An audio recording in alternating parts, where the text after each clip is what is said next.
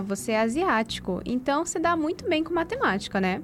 Você quer mesmo passar na USP? Então vai ter que matar 10 japoneses. Já ouviu alguma dessas frases? Já pensou imediatamente no momento em que viu um colega ou amigo que ele ou ela seria inteligente apenas por ser asiático? Por que pessoas asiáticas são consideradas inteligentes? Bons em matemática? É fato? Eu sou a TM. E eu sou o Giovanni. E esse é o segundo episódio do E Onde Eu Fico Nisso? Um podcast sobre a representatividade leste asiática no Brasil.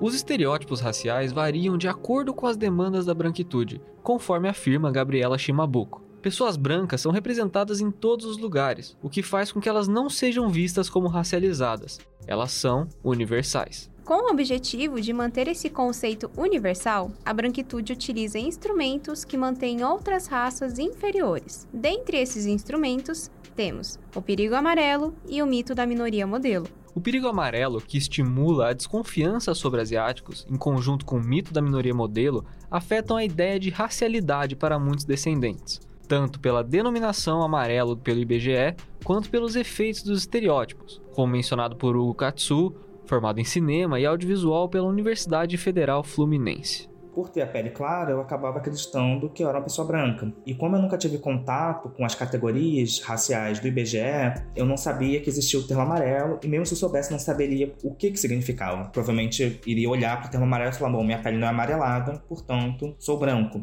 Mas o que aconteceu com o Hugo não foi um caso isolado. Isso também aconteceu para Bruna Tukamoto, influencer digital nas plataformas do Instagram, TikTok e Twitter, onde fala sobre a questão do racismo amarelo, além de outros assuntos. Eu sempre me vi como uma mulher branca, mas por falta de conhecimento, por não saber o que significava exatamente ser amarela, quando eu via aquelas pesquisas ou formulários para preencher a raça ou cor de pele, eu nunca entendi o que era ser amarela, mas eu já tinha escutado que os asiáticos, que pessoas com ascendência asiáticas são amarelas, sabe? Mas eu ficava ainda em dúvida e sempre me autodeclarei branca, assim. Mas hoje eu olho para trás e vejo que eu nunca fui tratada como branca, né? Que eu, na verdade, sempre fui tratada como uma pessoa racializada. A confusão em relação à cor da pele e à raça também afetou a Fernanda Nandakari, formada em comunicação social especializada em publicidade e propaganda pela ECA USP e autora da monografia Asiáticos Amarelos na Publicidade Brasileira. E também afetou a Miwa, graduanda de Relações Internacionais pela FGV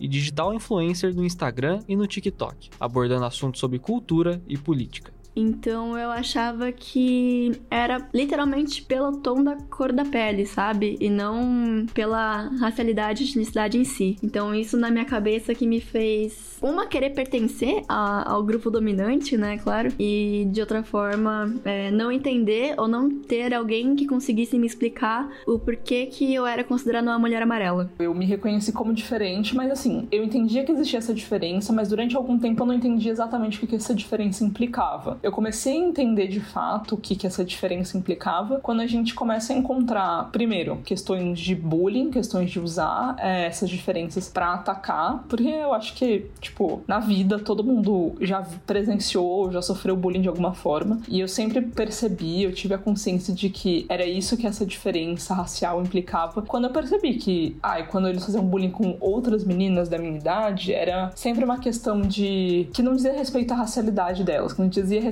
ao fato do cabelo dela ser loiro, ao fato do, lá, do olho dela ser azul, era sempre dizendo respeito, sei lá, outras coisas X de aparência, mas comigo era sempre o fato de eu ter a família que eu tenho, de eu ser asiática, de eu ter o olho que eu tenho. Então, essas questões eram sempre apontadas e principalmente quando eu não atendia uma expectativa de alguma forma. A seguir, temos um relato anônimo recolhido de uma pesquisa realizada durante a produção deste podcast.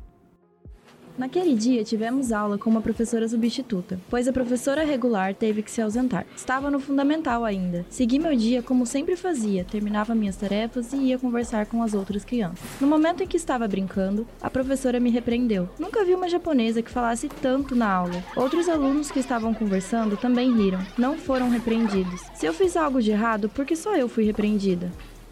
Muito comum entre os asiáticos é passar por determinados constrangimentos durante sua vida escolar, assim como aconteceu com o Hugo Katsuo. Eu fui me entendendo enquanto uma pessoa amarela lá por volta de 2015, 2016, né? Mais especificamente em 2016, que em 2015 eu estava tateando. Né? E eu lembro que uma coisa muito legal que me fez também dar esse start né, na cabeça foi com uma aula, eu não lembro se era de história ou de sociologia, acho que de história, que o professor Romulo Andrade estava dando no meu colégio, que era sobre Era Vargas. Ele estava falando sobre política de imigração e projeto de branqueamento. E ele comentou assim: ah, qualquer pessoa que não era branca não era bem-vinda no país. E eu levantei a mão, todo ingênuo, né? E falei: e os japoneses também não, né, professor? Ele falou: mas foi o que eu falei, qualquer pessoa que não fosse branca. E minha cabeça explodiu assim na hora. Eu falei: então é por isso que eu passo por essas coisas? É porque eu não sou branco? No caso do asiático amarelo, o estereótipo da minoria modelo vem sendo reforçado com uma tentativa de apoiar o mito da meritocracia racial, colocando negros em uma posição de inferioridade e incapacidade, enquanto asiáticos, ainda que inferiores aos brancos, são superiores aos negros, bons trabalhadores, justificando assim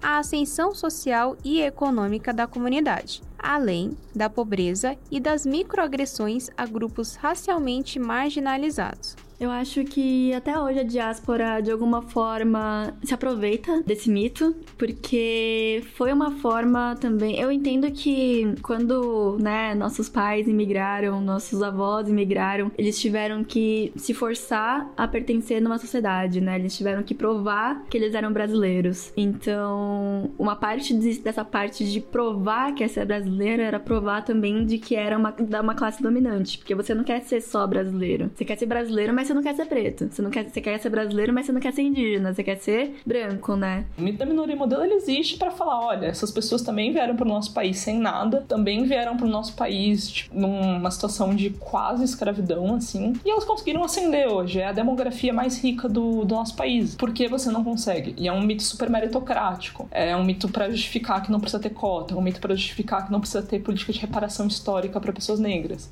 O mito da minoria modelo, ele é um mito que ele existe, ele foi criado para oprimir pessoas pretas, pessoas racializadas o mito da minoria modelo pode parecer positivo e muitas vezes é abraçado por descendentes asiáticos, mas na realidade reforça o ideal meritocrático da branquitude, sem considerar a parte histórica das raças. O mito é usado para negar ações reparatórias, como por exemplo as cotas raciais. Viver sobre a pressão dos estereótipos do mito da minoria modelo também afeta, de forma negativa e direta, as pessoas amarelas, as submetendo a uma pressão social constante da perfeição, inteligência e discrição, levando a possíveis estados de depressão, baixa autoestima e outros distúrbios emocionais. Não suficiente, esse conjunto de estereótipos é reproduzido em produções audiovisuais, comerciais, filmes e programas, o que reforça ainda mais essa visão do amarelo no Brasil. Sabe como? É sobre isso que vamos discutir no próximo episódio. Fique por aqui.